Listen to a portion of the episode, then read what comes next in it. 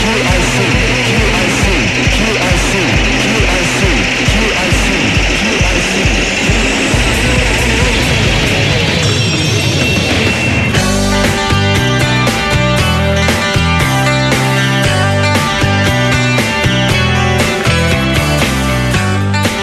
最近航空母艦が気になっております。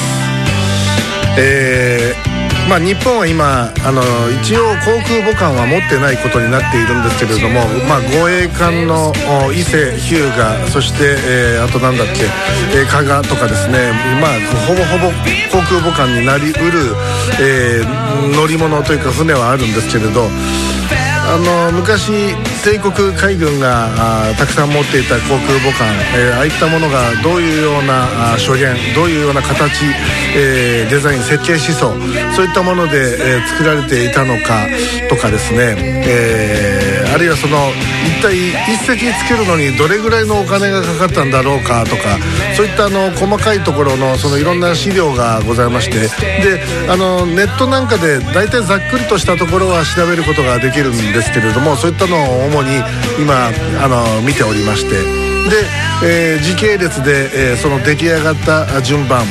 えー、一番最初に作られた宝生という航空母艦があるんですけれどもそこから始まって、えー、いろんなものが作られてことごとく沈んでいくわけですけれどもあのー、その歴史というかそういったのを見ていくとなんとなく日本のその工業力のその弱さであるとかその、うん、あるいは冒険心であるとかそういういろんな葛藤そして、えー、やはりあの現実お金のないところだとかそういったところ、えー、がこうなんかこう会話見れることができるかなということで、えー、日本の航空母艦史というやつを見るのはちょっとこう、興味深いんではないかとふとあのそういうふうに思い立ちまして。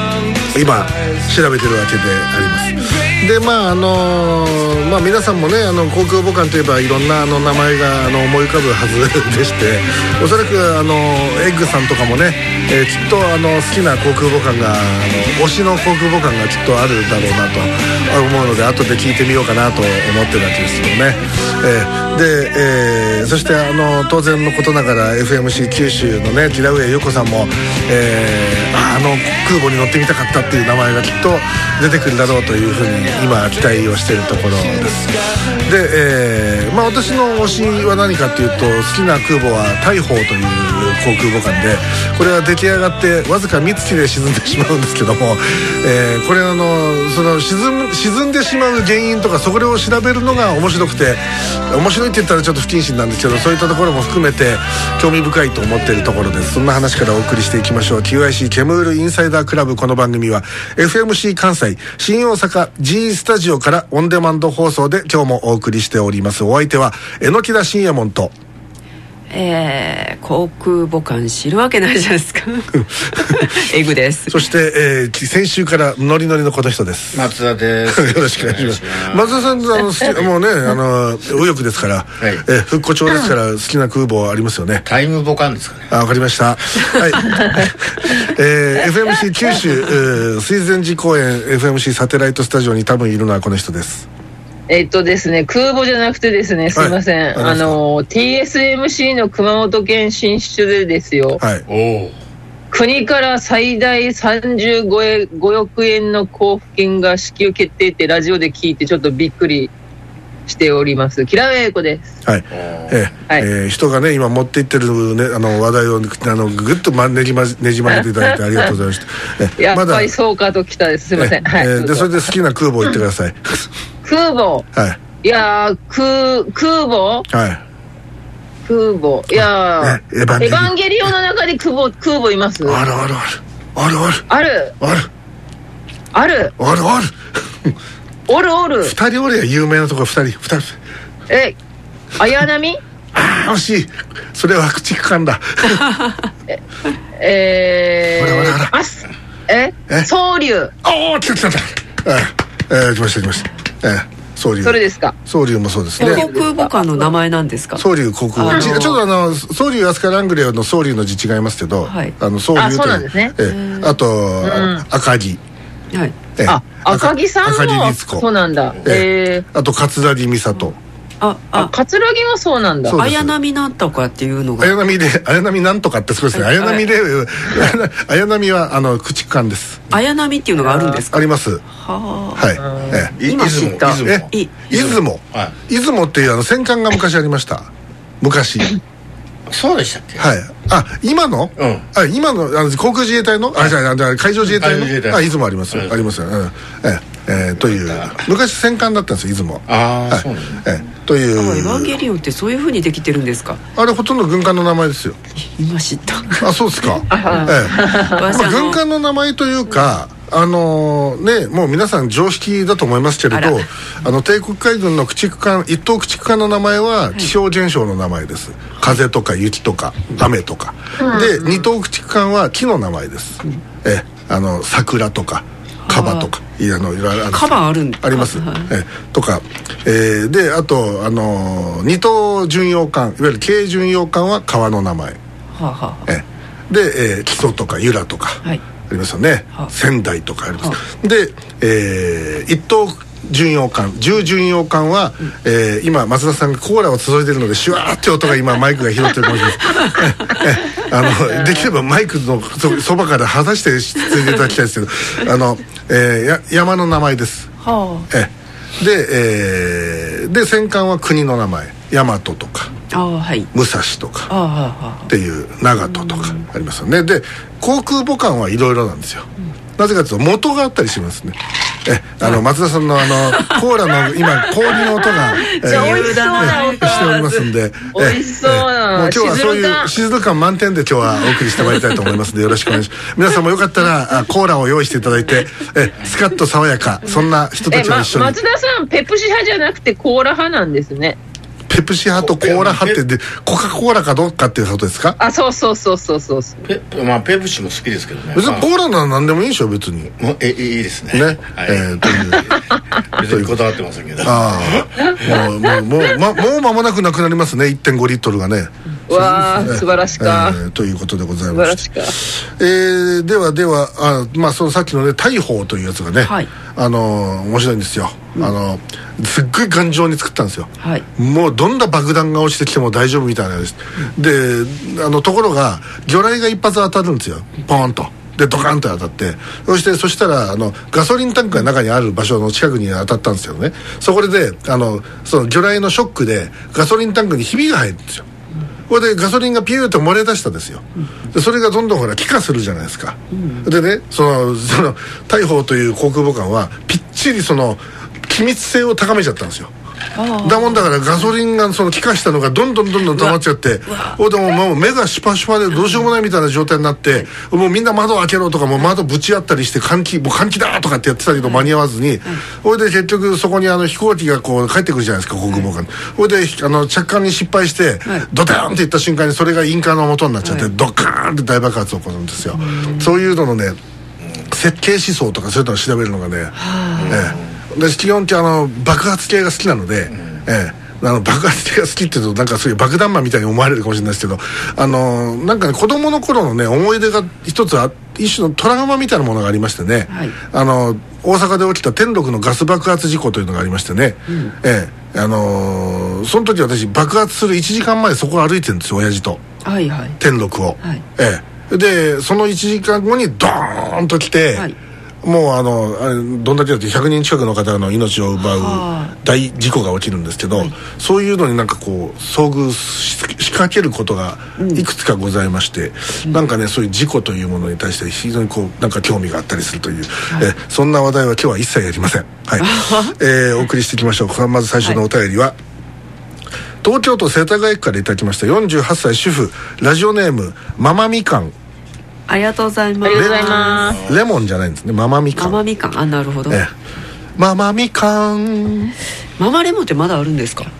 どうなんですかね。なんかありそうな気がしますけどね、ええ。なんかあれ洗剤ってなんかだいぶ変わったでしょ？そういろいろもうだいぶいろいろ出てきてていうかほらコンパクト洗剤になったじゃないですか、はいはい、昔みたいにこう結構でっかいほらなんか洗剤のサイズのあのなんか独特の形状があったじゃないですか、はい、なんかちょっとマヨネーズ的なラウンドな感じがする。あちょっとくびれがあったりして、ね、そうそうそう。あれ、はい、ああいうのもないですよね。ないですね。ね、うん、えー、初めて投稿いたします。はい少年の心を忘れない榎木田師匠の大ファンです、うん、ちょっと迷惑な。んだな大切なところですから これはもう一度読んでおきましょう。少年の心を忘れない榎木田師匠のちょっと迷惑なもう一回言って大ファンです。榎木田師匠の大ファンです。榎木田師匠のまだまだ言うか。3年ぐらい拝聴し続けております。はあ全然私よりあの長いリスナーさんですね。そうですね。だから私が大阪に出てきてちょいしたぐらいからお聞きいただいてるってことですかね、少年時代の悪ガキえのきだネタが好きでして最近喋ってますかね。えー、特選巨編を巨編を巨編っていうほどのものは何もないと思います。お願いしますということで。あのー、だから小学校ぐらいの頃の少年榎木田がどういう悪さをしていたかという話だと思いますけども、あの初初級編はですね近所でアパートをこうちょうど建設してたんですよね。であの大工のあのおじちゃんと仲良くなるわけですよすぐ私でそれであの釘をあのもらったりするわけですよ。釘とかあとあの板切れの歯切れとかを。でこうそれでなんか打ちつけて遊んでたりするんですけど。でそうするとそのおじちゃんは夕方もうどっかかどっかっていうか家に帰るわけですよ、うん、でそうするとあのいろんなもの実は結構置いてんですよね、はあ、道具道具は持って帰るけどその釘だとかそういうものはね、はい、そうするともうそれをいいことにこう誰もいなくなったということで。でまだ薄明かりがあるんで、はあ、えでその釘をごっそり一ケース持ってきてですね。泥棒ですね、えそれでその板切れにですね、はい、この釘を打っていくわけですよ、はいはい。えであのいわゆるパチンコを作るわけです。ああなるほど、ええ。あのコリントゲームというやつですよ。板を斜めにしてパチンコの球をポンと入れると、こう網だくじみたいにこう転がっていてどこかに落ちるというやつですよ、でそれを作るわけですよ。でこれ落ちるところに1等とか2等とかって書いておくわけです、特等とか書いてスカとか書くんですけど、でそれをこうもう大体あの15ぐらい作るわけですよ。もうく釘 2, 2箱ぐらい使ってるわけですよ。勝手に、はい、それでこれを打って、はい、それでもう10個ぐらい作っちゃうんですよそれでそこにこうマジックで、はい、あの私ちゃんと屋号があったんで、はい、あのエポック社という有名なおもちゃメーカーがありますけども、うんはい、あれに対抗してあのバケック社という名前をつけてたんですよ私はね、えでバケック社って書いて、えででそれをこう翌日日曜日に、あの私が通っていた熊本市立大江小学校の、うんあの正門の前に階段があるんですけど、はい、そこに持っていくわけですよ、うん、でその階段に並べるわけです10個。はあはあはあ。ええ。でどれでも100円って書いといて、売るわけですよ、はい、これがね売れたんです売れるんですよこれが、はあ、これがなぜか、はい、お客さん、はい、でそういうのをこうやり始めるとこう味を占めるわけですよ、はい、であっという間に10個売っちゃってですね、うん、で今度暇になるじゃないですか、そこあの友達も遊びに来るんで。いやちょちょちょっと。そのく釘はあなんか追求されなかったんですか？さあ。どうだったですかね。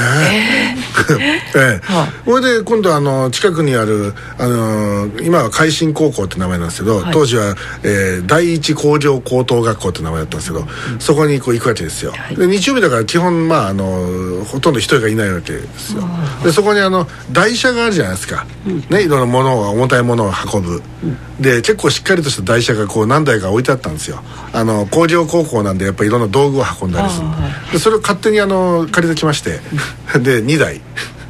であのその大江小学校の正門の前の通りがあるんですけど、はい、でこれの、えー、言ってみれば、えー、北詰めと南詰めみたいな感じで、はい、要するに北側と南側の入り口のところに、はい、その台車を1台ずつ廃車するわけです、うん、えー、であの友達と大体3人ぐらいで1組になってですね、でそこでこう待ってるわけですよであのその北詰めと南詰めのそれぞれの方に、はい、それぞれスーパーとか魚屋さんとかそういう店が当時あったんですよ、はい、であの買い物をしたあの奥さんとかが通るわけですよ、そうするとこうそれを来たぞ来たぞ来たぞ来たぞっつったらその奥さんのところにさーっと近づいて「奥さん重たいでしょお持ちします」とかってその買い物かごをひったくるんですよ、うんでひったくってその台車に乗せるわけです、はい、でゴロゴロゴロゴロしてあげるわけですよ。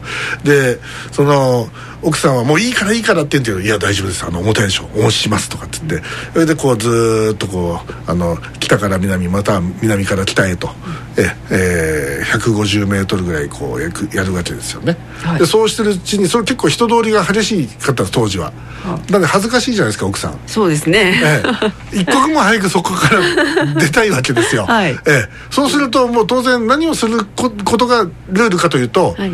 お小遣いあげるからこれね、もういいからって言って、まあ、いわゆるチップが来るわけです。ええ。これはあのあのまあ江戸時代では何と言ったかというと雲助と言ったんですけれど 雲助を、はい、あの我々は始めたわけですよ、はい、でそれをその2班で上りと下りで交互にやるということで、はい、それをやり始めますとね、あの数時間で、1500円か2000円ぐらいこう行くことができてですね、はい、でそれをまああのちょいちょいやってたんですけど、うん、途中からある現象が起き始めまして、はい、あの買い物の奥さんが通らないだっていう、あのえ裏裏通りを通り始めるという、はいはい、えあそこにはやばい小学生が待ってるので あそこは通らない方がいいという、えそれでこうあのその事業が失敗になるわけですけど、うん、であのその間その台車はいつも無料で、借りては返し借りては返ししてたというそういうことですね。そういうまあそういう小学生でしたよええ私は。金儲けうまいですね。うまいですね。小学校の頃の金儲け私すごかったですよ、はい、だってあのばあちゃんが入院してたんですよね。近くの,、あのクリニックで、はい、で毎日行って。であの大体年寄りしか入院してないような病院だったんでうん、でそこで一曲歌を歌うわけですよ。演歌を。演歌を？演歌を、はい、あのリクエストに応えて「はい、え殿様キングス涙のミサオ」とか、うんうんうん、え歌うわけですよ、であのピンカラ兄弟えー、女の道とか。ようそんなレパートリーありますね。ええ。それはもうあのお金になるものなら何でもあの勉強するといううことです、はい、それで、えー、それを一曲ご披露いたしますと、はい、もうみんなからおひねりが飛ぶわけですよ、うんうん、ええ、でだからそれでしたね。だから、うん、あのなかなかじあの私はあの、うん、あのかつ自活する、はい、あのものができた人だったというそういう話ですね。なかなかいませんよねそんな小学生っていうか。まああとあのでさらにそれでそれほら小遣いが結構ね、うん、潤沢な小遣いが得られるわけですよ、はい。でそうするといろんなおもちゃを買うじゃないですか自分で,、ええ、でしかもあのおふくろがあのいつもあのお金をあのへそくりしてる場所を、はい、私知ってたんで、はええ、そこからあのちょっとずつあの吸い 吸い上げていくんですよ。一気になくすとバレるので、はい、ええ。こう生かさず殺さずっていうことで あのあの、まあねあの、まあ、ゲットしていくわけですよ。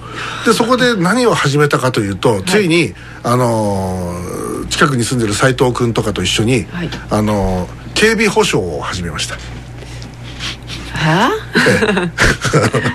小学生でしたけど、はあ、これあの夕方からですね、はい、僕要するに暗くなる頃からですねみんなで集ってですね、はい、えー、あのみんなすごいですよ。すっげえ重武装です、はあ、ヌンチャクとか、はい、トンファーとか、はい、えー、サイもありましたね。えであのもちろん木刀とか 十手とか、うん、えそういうのを持ってえー、あのあれですよ。あの夜回りをするわけですよ、えはい、であの火の用心って言ってあの拍子木を打ちながら近所を回るわけですよ、うん、そうすると「ああもうあの関心な子たちだね」とかってみんな言ってくるんですけど実はよく見るとものすげえ重武装のやばい子供たちが歩いてるくるわけですよ、あのもうあの普通の大人でさえ絶対にかなわないぐらいの武器を持ってる子供がこう歩いてるので、はい、頼むから怖いからやめてくれと言われてですね。あの。何を守だ何何からだ何を守るつもりだったいやいや町の治安を守るために我々は立ち上がったんですよ、ええ、自ら、ええ、言ってみりゃこう本当にあの世の中のあの今あるあるんですかね？ガーディアンエンゼルスとかいるんですかね？今もね。あれの走りですよね、はい、ええあもうヌンチャクの得意なやつとかずっとヌンチャクをこう振り回しながら歩いてましたからね、ええ、でそういうようなことでございまして。余計怖い、ええ、であとはあのー、えそれはお金にはならなかったんです、ね、これはこれは慈善事業です。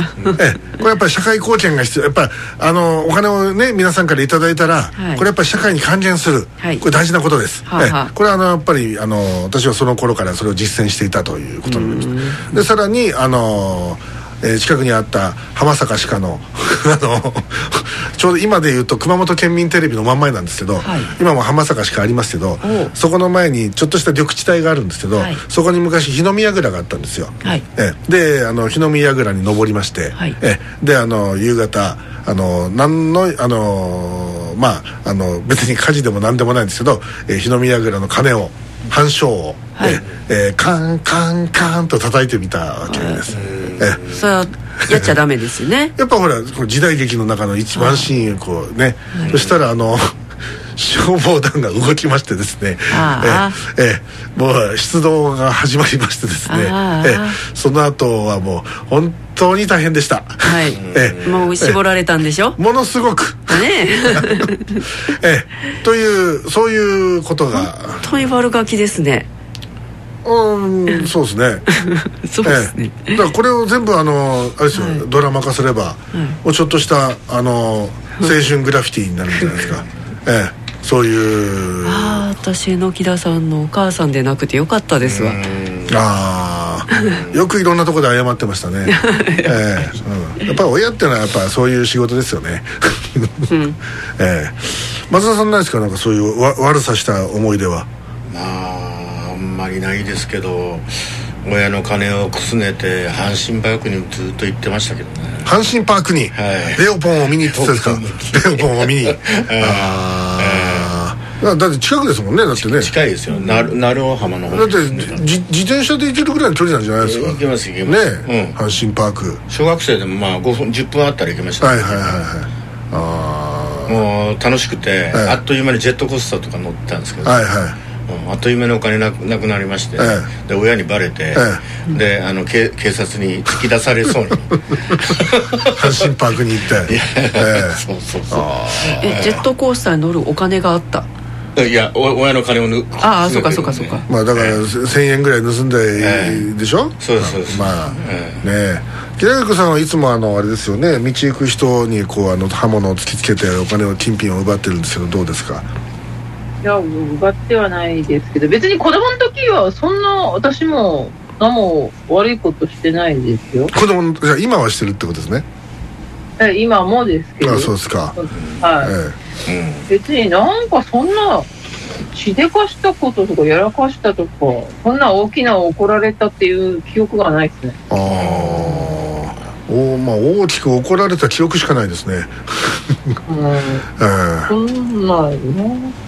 まあなんかなんかやらかしてましたからね、ええ、それがこういう大人になるんですねはいだからやっぱ企画力はあの頃からやっぱあったんだなって思います ね。本当にポジティブですよね。だからあのなんかあれ何だったとか小学校のやつでクラスごとになんか出し物をなんかやるなんか会があって、はい、でそのまあ、小芝居をやるわけですよ、はい、各クラスが歌を歌ったりとか、うん、でうちはそのもうえのきのお前がなんかあのそういうの得意だろうから台本書けとか言われたんで、それであの日本あの日本近代史っていうやつをこう、タイトル作ってですよ、それでこう明治以降の日本の歴史を絵巻物見のようにこう描く大河ロマン大河ドラマを。それ小学ちなみに何何年生？小学あれ多分5年生だったと思うんですよね。ええ。それでこう一番の見せ場はもう、ええ、203コーチですよ、ええ、ただそれだけがやりたかったという。突撃シーンをやりたいがために私一人であのあの紙で軍服を作りましてね、ええ、15人分ぐらいの軍服を作ってですね。すごえええであの突撃っつってやるんですけど、うん、えそれでこうみんなバーッと倒れるという、うん、え悲劇のシーンをこう表現するという、だから全然あの日本近代史じゃなくて、ただ単に203コーチってタイトルでよかったんじゃないかっていう そういうやつだったですね、えそういうのをこうやってあの、ね、兄弟の構成とかもよるんじゃないですか？何ですか？違いますかね？何？なんか一人ひ兄兄弟構成だから私三姉妹の一番下だから、はい、あ上を見ながら育ったから、上を見ながら育った。上を見な、ね、だから一番上は一番怒られた記憶しかないですああまあ私は一応ね一人ですからね、えー、好き放題してましたからね、なんかそういうのもあるのかなと一瞬思ったんですけど。ああとはまああのクリエイティブなことしかしてないですね。ええあのともかく穴を掘るのが好きだったので。穴を掘ってたんですか？ええあの裏庭があったんで、えそこをこうあの延々みんなで掘ってですね。あの3メーターぐらい掘りましたね、ええ、はしごかけて。ええ何の意味もないですよ。ただ ただた延々掘掘り続ければ何か何かが出るんじゃないかみたいなそう石油でも出たらえらいことになるみたいなね、うん、ええ。もうあのー、ジェームス・ディーンのねジャイアンツみたいなねそこに誰かを落としてとかそういうあそれはなかったですね。落とし穴とかそういうなんかあんま人を騙すとかっていうのやんなかったですねあとはあの公園の木の上にあの秘密基地を作るとかそれやりましたよ、ええ、でそれであのついにあのクラスっていうかいくつかのクラスを巻き込んでの、はい、あの大きなあの騒乱状態になったんですけど、はい、えあの犬好きのチームと猫好きのチームで喧嘩になりましてですね、でドッグ隊っていうやつとキャット隊っていうのができまして、それでお互いあのあの毎日血みどろの戦いをやりましたね。はい。そういうなんか壮絶なっていうか楽しそうなっていうか、ええ、最近の小学生ってそんなんないんじゃないですか？ないでしょうねだって松田さんの時銀玉鉄砲とかまだあったでしょ？ありましたありました。だからそれで結構こうなんかあの戦争ごっこみたいなの普通にしてたでしょ？さしましたね。ね、うん、今戦争ごっこなんかしないでしょ？だって。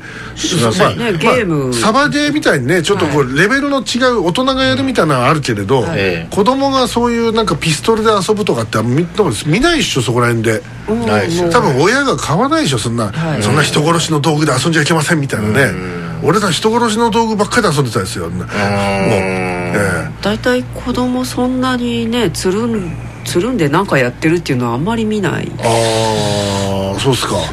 俺らあの自転車でこうあの大体6人ぐらいで一列渋滞になってダーッと静かに走っていったんですよ。それで私ら大江小学校じゃないですか。で隣の校区に白川小学校ってあるんですよ。そこの前までガーッと行きましてね。で正門の前で向こうの白川小学校の生徒が出てくるじゃないですか。それをこう一列渋滞であの一斉に攻撃していってですよ。でそこであの敵前回答って言って U ターンしてですね、はい、また攻撃をするという日本海海戦のようなことをやったりしてたんですけど、えー、はいすいません。そそういうあの他の小学校を襲撃するというのはもうもういいつもやってましたね。ええ、でこれがもうあのあのあれですよ。だから中学になるといくつかの小学校がこう集まるじゃないですか、そうするとその襲撃してたやつらが来るわけですよ、うん、そうすると向こうはこう「あの時のお前ら」とかってこうでまあまあ仲良くしようとかっつってで連合を組んでいくというそういうあのことも楽しくやりましたけどね、ええ。まあ、そういったのができるので多分あの徒党を組むのがうまいんだろうなと自分でも思うんですけど、ええ。という。喧嘩っ早いのもそっからですね喧嘩っ早くないです僕は。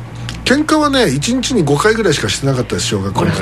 えあのいつも松岡君と喧嘩をしてましたね。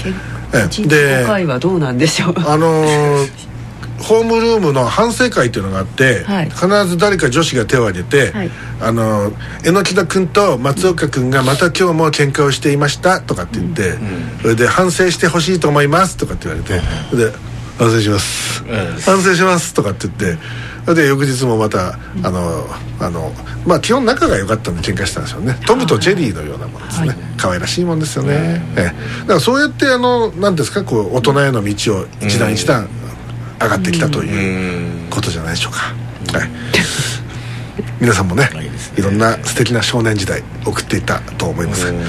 続いては神奈川県鎌倉市からいただきました。37歳和風パティシエラジオネームキラ姉さんの下僕。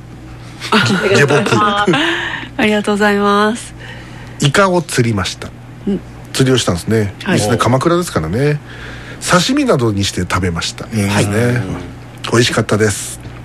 気がつけば、はい、釣っている最中も、はい、料理中も、はい、そして食事中も、はい、ずっとイカイカクッキングを鼻歌モードで脳内リピート再生、い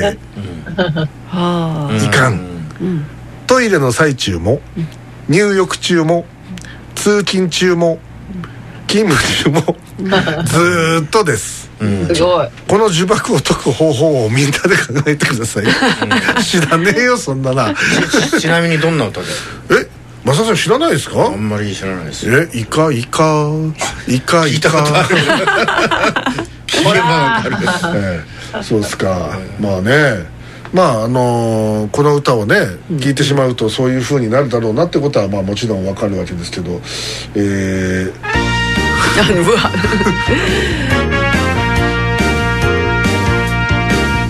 さあ、えー、榎田信也門さんの作詞作曲です編曲は馬琴さん。聴いていただきましょう「イカイカクッキング」イカイカイカイカ今日はイカイカイカイカイカ今日はイカお刺身もちろん今夜の主役。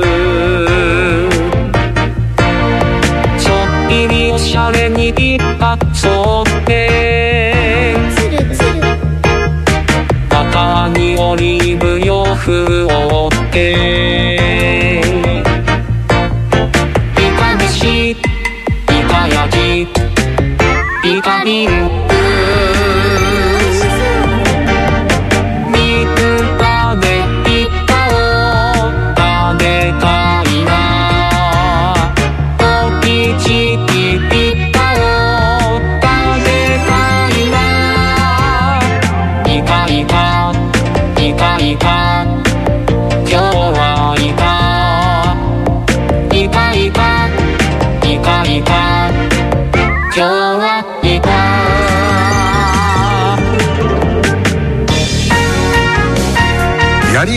イカアオリイカコウイカスルメイカホタルイカ。最も小さいヒメイカは16ミリ。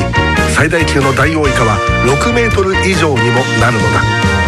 それにしてももしもしもだ。ゲソラとイカリラスとバイラスが戦ったら果たして勝つのはどれだろう。イカデビルとイカゲルゲだったら勝敗はどうなる。気になる。気になってああイカが食べたくなってきた。え？気づけしかない？それでも大 OK 大会。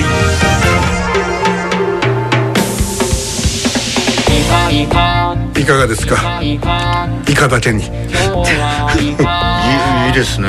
え？これこれ冗談かと思うと本当に作詞作曲なんですか？え知らなかったんですか増田さん。いや聞いたことなこんな長い付き合いなのに。いや冗談かなと思って。いやいやこれ私のあのあ本当に作ってたんですそうです。めちゃくちゃセンス悪い。でしょ？これ大ヒットはな。んかこれ泳げたい焼きくんの歌を思い出しましたでしょもうこれ一度聞いたら忘れない忘れない。ええ。これを引っ提げてとかパチンコ屋で流したら結構これ魚屋さんで流してほしいですね。ヒットソングになるんじゃない？ぜひねもうあのお魚クッキングに続く。イカイカクッキングで。ちょっとイカに限定するのもいかがなものかっていう話も魚屋さんで営業でも回られたらどうですか？この歌引っ提げて。いやいいかなとイカだけに売れますよ。思ってますけどもね。えというエッグさんエッグ様のご感想を 伺ってみましょう。はいなんか厳しい声が来そうで怖いです。いやあのお便りはこのヘビーローテーションを解除してっていう話ですよね。これはね歌えば歌うほどもう飽きてきますから。ああもうあじゃああれですね。飽きるまで聞き倒せということですね。そういうことです。はい、はい、えええー、北子さんもねあのかつてこの歌をねちゃんと歌ったことがありますけどどうですか？君は知っていやちょっとあの今はイカイカイカって何が一番美味しいかなって考えてたんですけど。あ聞きましょう。君は知ってるか？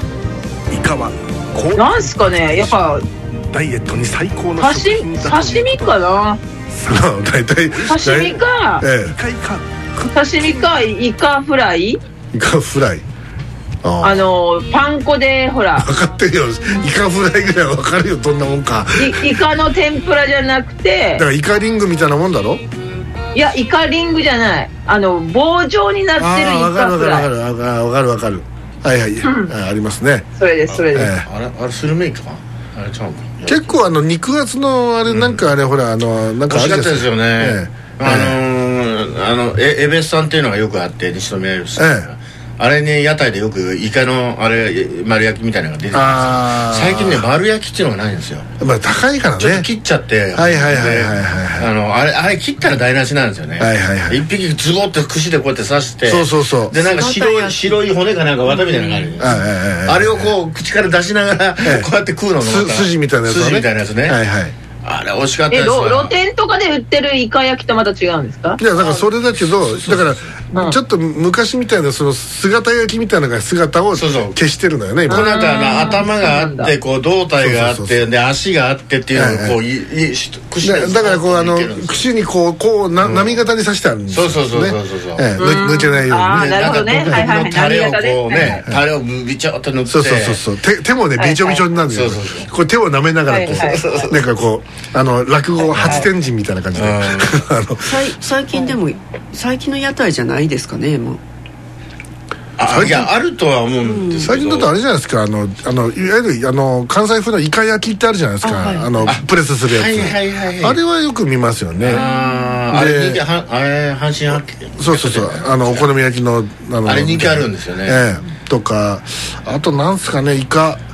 まああのまあ通常は普通にイカはねあの一夜干しにして炙って食べたらうまいですしねえー、あさ里芋とのあの煮っころがしみたいな、ね、ああイカのね炊いたやつね、はいですね、えー、いいですね。まあもちろんイカ天もうまいですしね。イカシューマイ、はいえー、あとはまあまあ一応もちろんイタリアンだスパニッシュ全部 OK ですよね、えー、イカ飯とかイカの沖漬けとかも結構イカの沖漬けうまいですね。酒のあてりとか。あ塩辛もいいですね塩辛も。塩辛いいですね。塩辛最高ですよね。ね昔あの一人暮らししてる時に冷蔵庫パッて開けたら塩辛しか入ってないとか 塩辛とご飯？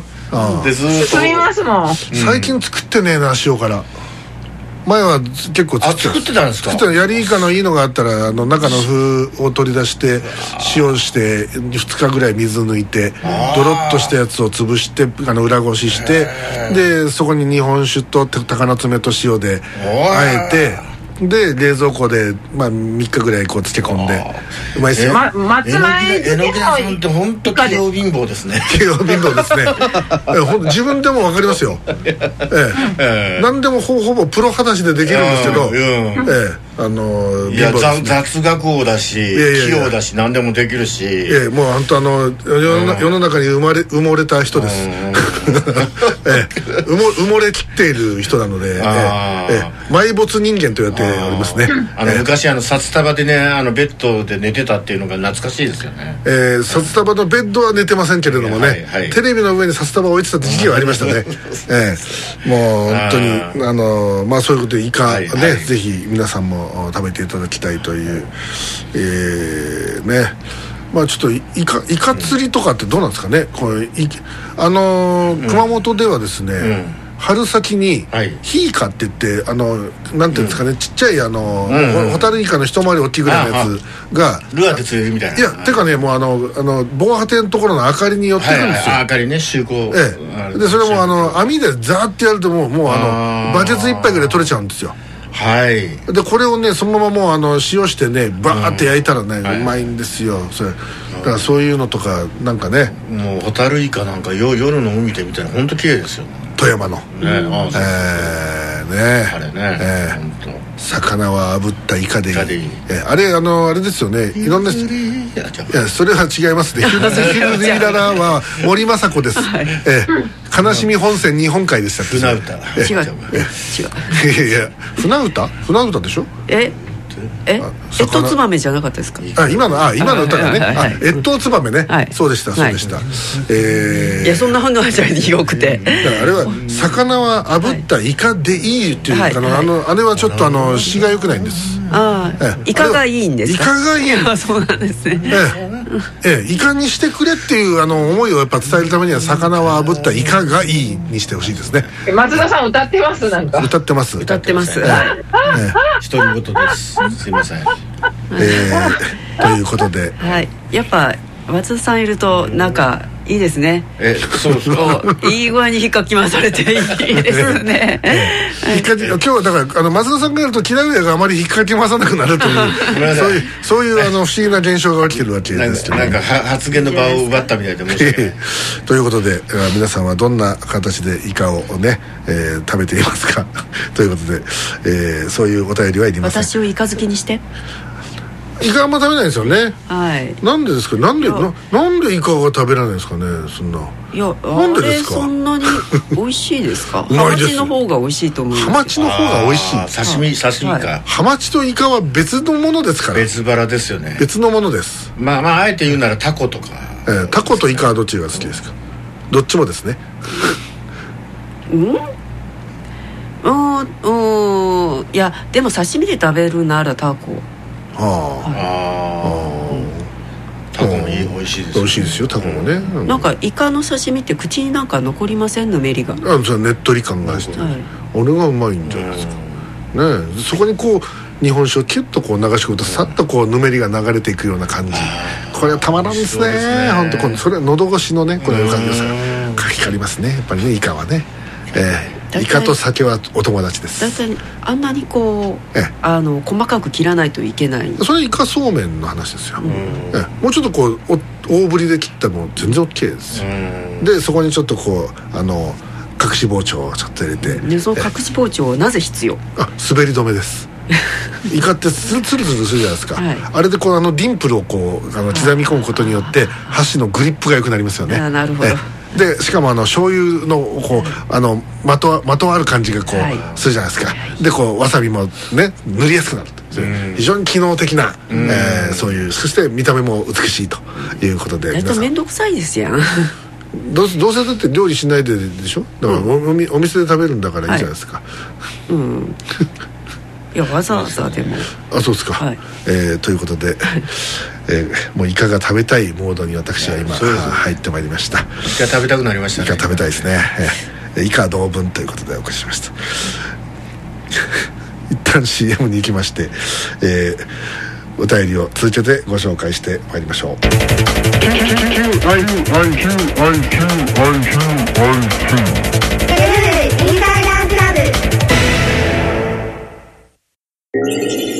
近気分がめいっていて。一日中変な声が聞こえるんです。気がつけばいつも踏切に立ってるんです。悩み多き現代人の強い味方。心の病にベストフィットの病院ができました。駅から3分スピード神経クリニック。自殺志願の方通りの予備軍の皆さん出ます出します抗うつ剤。大量投与が自慢のスピード神経クリニックにぜひご相談を。